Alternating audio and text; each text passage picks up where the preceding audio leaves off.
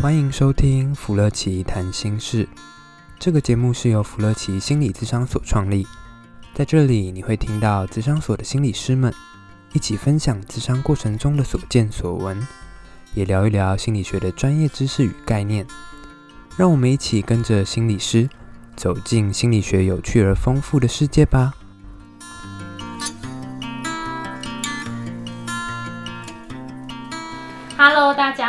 欢迎来到福乐奇谈心事。小编其实今天超级兴奋的耶，啊啊，知道为什么吗？好啊，来说一下。因为各位福粉奇粉有一个好康逗相报，就是我们今天有一个全新的系列，嗯、就是小编会跟雅纯所长、雅纯心理师跟大大家一起分享。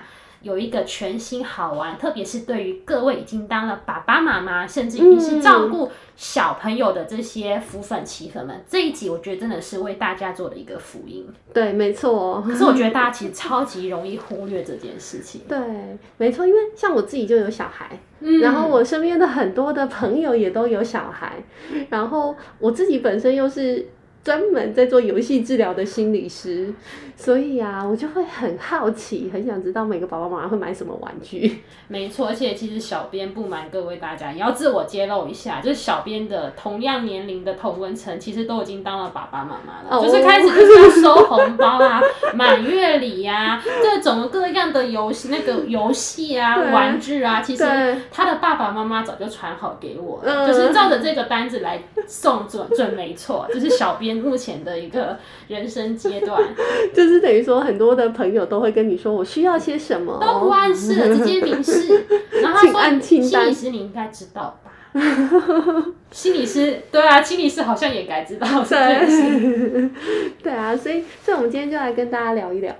对啊，其实。但心理师从小到大也是非常会玩游戏的。嗯，对啊，我觉得玩游戏很重要哎，超级超级的重要。啊、我想做一个很简单的比喻哦，像我从小是在乡下长大，是标准的乡下，就是周围都是养鸭啊、养鸡呀、养鹅的那种地方。其实小编有难有点难想象。对，所以我从小啊，我的生活里面很多的东西都是在跟鸡鸭鹅啊，然后那个瓢虫啊。啊，然后蚱蜢啊，然后灌蟋蟀这种生活。可是我觉得这应该会跟目目前有些世代的小朋友会有一些难以共鸣，因为这些蛮难想象的。对，就是大家很难想象这样的生活。所以当我自己当了爸爸妈妈之后，我一直想说，哎，我可不可以带孩子去体验这样的生活？但是没办法。嗯，因为我们是住在都市里面。对啊，以前小时候后面的水沟就养那个螺，哎，不是养，它就是里面就会自然有一种螺，对对对，它不是福寿螺，就是有一种灰灰黑黑咖啡色的那种螺，然后还有毛在那里。对对对，然后它自己就会在那边，那我们就会开始下来抓，对，然后就开始抓谁比较多，然后看能不能养蛋，让它生蛋。对对对对对对。可是现在的孩子不行，像我自己的小孩有没有？他看到那个螺，或者是看到那些东西的时候，他就会怕怕的。他说那个很脏，有细菌。对，不可以不可以摸它。然后像嗯，我自己就会抓蟋蟀啊，抓蚱蜢给我的儿子看。然后我儿子就会跟我说，我们要爱护小动物。没错，我之前就给他抓那个蝴蝶，我超好超不容易抓到的哦。嗯。那我觉得我超厉害，而且我还没有让他受伤，就是让他很完整。对，我真的是超厉害，这以前是一个超级了不起的技术。对。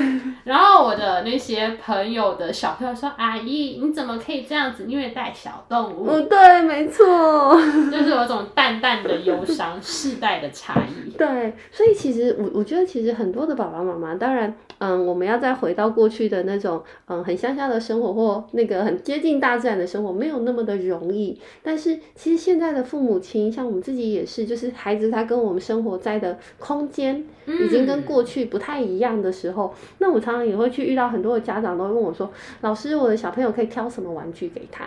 这其实蛮重要的，因为其实大部分我目前看到就是这些玩什么给他，这些功能他已经大部分都已经被平板、嗯，手机给取代了。对，因为其实，嗯，我觉得当然是因为整个社会的变迁，嗯、然后这些东西它也的确是在现在的生活很容易去 get 到的东西，很方便啊。对，我上次去演讲的时候还问过家长说，你们家的小朋友几岁就会开始点 YouTube？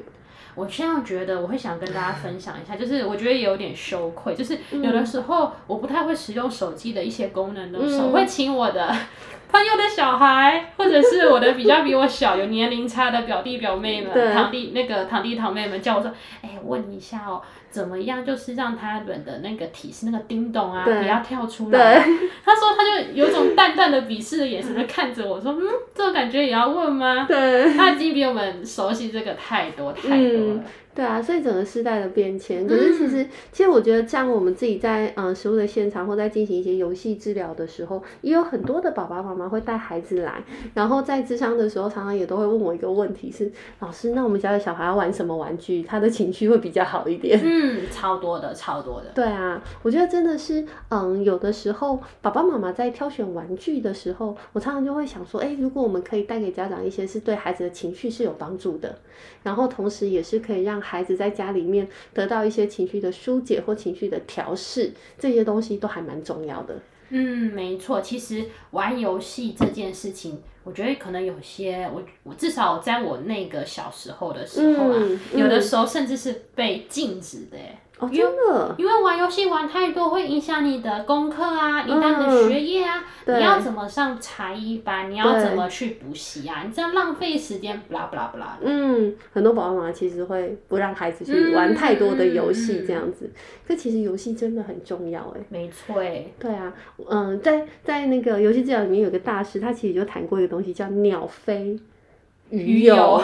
儿童游戏，没错，就是他说这是其实就是自然而然，就像是鸟自然就会飞翔，嗯、对，鱼本来就会游，我们不用特别学，就像小朋友一样，我们就好像有一个自然而然的，我觉得它叫做天性，嗯、对，我们本来就会玩，没错，我们会玩，我们天生就会喜欢玩，对，所以其实游戏对孩子来说，它是很重要的一个东西，而且它甚至于就像鸟儿，它自然就会飞，嗯、鱼儿它。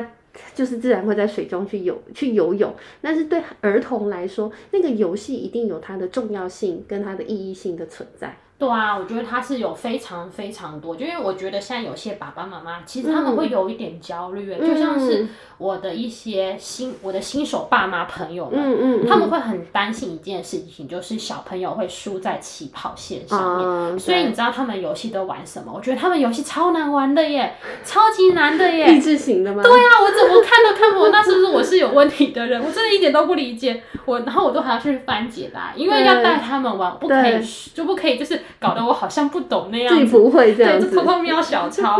哦，这个游戏真的有够难玩的。对，因为我觉得好多的爸爸妈妈现在现在在挑玩具的时候，或是挑一些游戏的时候，他会特别挑认知类型。然后那个认知类型，嗯、比如说好了，他一定要让他玩拼图，然后拼图一定要拼出个所以然来，嗯，然后去挑战那个过程。没错，而且那个认知类的游戏，我觉得它有一种。我也觉得蛮，我也觉得蛮挫折的地方。它下面就明明显示用二到六岁，可是我连那个二到六岁我都不理解他在干什么。对啊，所以我觉得今天这一集有一个很重要的东西，是想要去嗯打开爸爸妈妈的视野，嗯、然后让爸爸妈妈从不一样的角度去思考游戏这个东西，或者是我们可以去挑选哪一些游戏是对孩子的情绪，他的嗯，不管是我们常常在谈对他的 IQ，对他的 EQ。或者是他的一个情道德发展，或者，或者是我觉得他跟之后怎么样跟别人做朋友这件事，游戏真的是超级超级超级重要的。嗯，对，所以其实。嗯，想推荐的爸爸妈妈的游戏，它不一定那么益智型哦。其实益智型也没有不好，但是就像刚刚讲的，连我一个大人成年人都还会觉得很挫折。对，没错啊，因为有的时候可能他们会标示大概适合年龄大概是几岁到几岁，嗯、但是会也会想跟各位分享，有的时候认知发展它真的不是只有单一个能力提升上来就好。对，没错。像那个拼图啊，或者是有一些那种嗯。牌卡的那些，他其实在玩的过程中，他会要需要非常多种能力一起来，对，它是一个综合能力运用的结果。嗯、但是其实有的时候小朋友他在发展认知能力的时候，他不是所有的各项能力都一次发展到、嗯、到达那个水准。对，没错。本来就会有一些比较厉害，有一些比较可能比较要还需要很多的时间进行成长的，嗯、这是非常非常正常的事。所以有的时候有时候也看到小朋友是越玩越挫折，对，玩到不出来。对。他说不要了，就丢走了。嗯，对啊，我想举一个最好玩的例子，就是之前我有一个朋友，嗯，他就问我说，哎、欸，雅川老师，我的朋我的小孩啊，他已经接下来要上嗯国小了，嗯，OK，然后上幼稚园了，我们家的玩具是不是都要重新太旧换新？我就说太旧换新什么意思？他说我们家那些煮饭的啊，办家家酒的啊，是不是应该要把它丢掉？或送人？然后呢，去准备一种那种数豆豆啊，然后有乘法、加法、减法的一些玩具才适合。我觉得这超常见，我特别容易出现，就是他要幼升小，嗯、就是有什么没先修班，或者是他可能是在家带，但是。我要题外话一下，现在入幼儿园好竞争哦，就是你还要有幼儿园的事前准备预习班，就是要玩豆豆，他们就开始会玩豆豆。对对啊，当然说，就像我们刚刚前面谈这些东西不是不好，但是刚刚他提到的这个东西是，那他的煮饭饭的游戏，他在煮饭的游戏，扮家家酒的游戏，我到底要不要收起来？嗯、那当然就是嗯。站在我的角度里面，我觉得儿童的游戏是重要的，那个 play 的过程是重要的，所以我那时候就跟那个妈妈说，我我个人是觉得啊，其实啊，你们绝对不会想象到一件事情是玩扮家家酒竟然可以促进孩子的认知发展，促进他的 IQ。没错，他就傻住了，他说怎么会？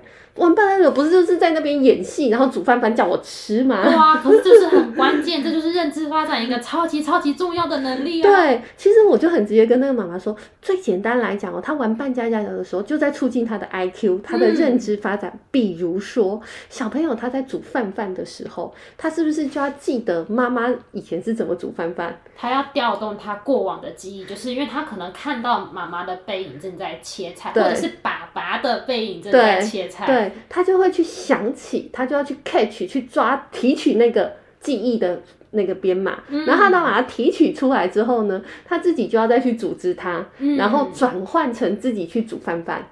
所以其实那个过程里面，小朋友的扮家家酒就在训练他的记忆能力。对，这其实并不容易哦，因为刚刚讲的，他从过往的记忆里面、资料库里面提取出那个关键的讯息，嗯、而且他不是提取之后能用哦，对，他可能还要在脑中模拟一番，脑中模拟这个过程，其实它是一个非常非常一个重要的认知的能力。没错。对，所以其实那个煮饭饭的过程里面，小朋友他要足够的记忆能力，嗯、足够的认知能力，他才能够演出煮饭饭这件事情。嗯嗯，而且我觉得就扮家家酒这个游戏，其实真的一点都不容易哦。嗯、大家可以观察哦，同样是扮家家酒，不同年龄的小朋友，他们玩的扮家家酒是完全不一样的、哦。嗯、可能刚开始自己一个人玩，对，然后可能刚，然后之后可能。有另外一个小朋友出现了，他们可能靠得更近一点，加进来，然后可能有的，但是有的时候各玩各，各玩各的。可之后他可能开始出现，又随着年龄长大，他会开始伸手了，跟旁边说：“哎、欸，我要借一个锅子。”嗯，然后对方要跟我说：“我要一个红萝卜。”对，然后到最后他们合并变成一个完整的故事，对，有来有往，对，两个人的互动，又是一个更高深的。认知技巧，然后之后他就会学习到怎么样交朋友，所以他其实某一个部分也促进了他的人际能力的发展。他不会只会只玩自己的，而是他会去跟别人互动，嗯、甚至于他会去煮饭饭的时候看别人的反应，然后，然后去等待人家，然后说：“哎，你现在走到这个煮到这个步骤，你是不是要再多一个胡椒罐？这样子类似的意思。”对，所以其实对于这种煮饭饭的过程里面，很直接的，他的。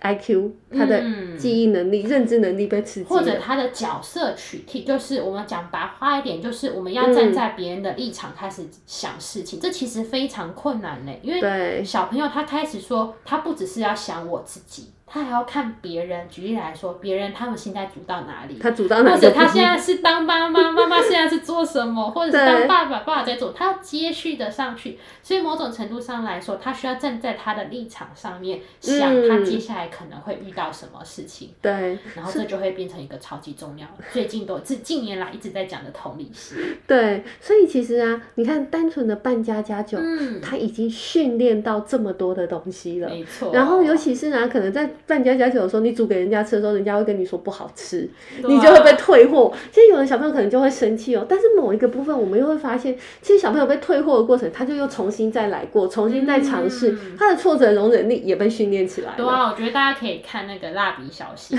就是大就是我是说看蜡笔小新在大蜡小新在幼儿园跟。各位他的同学们相处的时光，嗯，那个其实就是一个很好的扮家家酒的示范，就是妮妮呀，妮妮超喜欢跟别人玩，跟他玩超写实扮家家酒的，对，他其实过程中就在做这件事情哦，嗯，对啊，所以其实小朋友在这个过程里面，像他的挫折容能力呀，然后呢，他的一个嗯情绪的认知思考，然后还有他也开始会有一些生活常规的建立，哎，这个时候要做什么，做什么，做什么，这其实对于宝很多宝宝妈妈来说也很重要。现在要去吃饭饭啊，现在要做什么事情，它都有它的规则性的存在。嗯，我觉得这个部分还是要看蜡笔小新，因为你你会有一个超真实的反应，说：“哎、欸，小新，你现在是要当爸爸，你怎么可以做出这种事情来？”嗯，然后就打下去了，但是打下去不好啦。但是从这个过程中。扮家家酒过程中，我们演不同的角色。其实，在这个过程中，我们就在练习说，不同角色可以怎么样跟别人相处，嗯、有没有一些规则、生活的规范等等。嗯，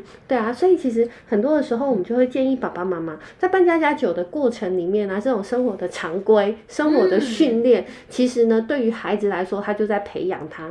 而且，其实有的时候，小朋友也很可爱哦。他会一边煮饭饭的时候，然后呢，就会给另外一个小朋友，他就会跟他说：“这个。”这个饭饭我不喜欢吃，然后他就会跟他说：“你要把它吃进去，你才会变得很营养，你才会长大。”你才会长高，他就会把爸爸妈妈讲过的话再 repeat 一次。对啊，就会有一种，我觉得在搬家家酒的时候最最好玩了，也蛮可爱的。他就会把一些过往我们可能都忘记跟他讲的话，他就是在 repeat 一次哦。没错。然后我我觉得只要在搬家家酒，就是特别在游聊的时候，游戏治疗的时候，嗯、跟在搬家家酒跟他进行的任何的建议或者是教他的事情，记得超牢的啦。对。然后如果那个小朋友他不吃，在那边哭哭的时候，他还会跟他说：“不要哭哭。”哦，要勇敢哦！吃这个会让你长高哦，会让你长大，让你有力气哦。对啊，你就觉得很可爱。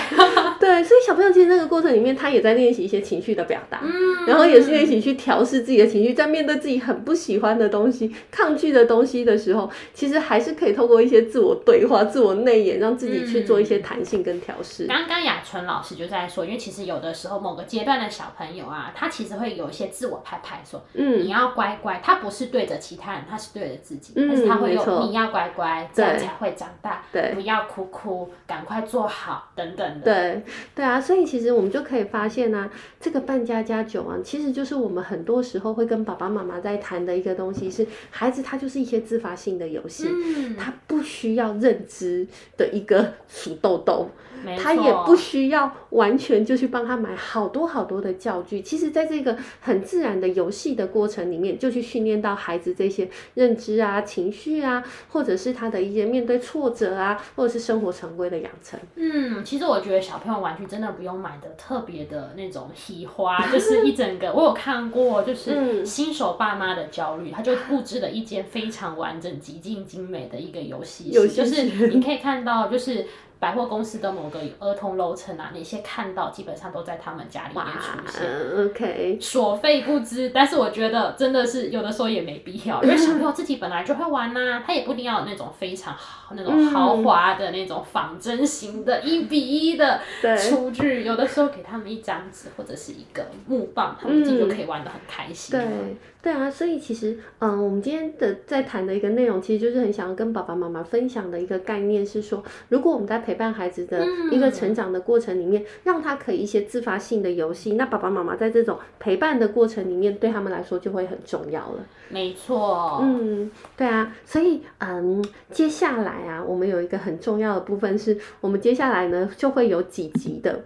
内容，然后呢，来跟大家介绍不同类别的游戏，尤其是呢，在游戏治疗的过程里面呢，我们包括有一些是表达类的游戏，一些抚育类的游戏，扮演型的游戏，还有恐惧恐怖型的游戏，还有一些发泄跟攻击型的游戏，都会去跟大家做介绍。刚刚有没有大家有没有听起来仿佛是加密的语言？但是大家不用担心，耐心听下去，我会把每一个不同游戏的类别，以及它有哪些游戏的玩具可以反映这个类别，我们都会跟大家分享。没关系，它其实是非常容易取得、好用的部分。对啊，所以那个大家如果呢，在这个部分呢、啊，可以听我们的 podcast 之外，嗯、接下来雅春老师呢，大概九月、十月的时候会有一本新书，没错，对，雅春老师会有一本新书来跟大家好好的谈一下。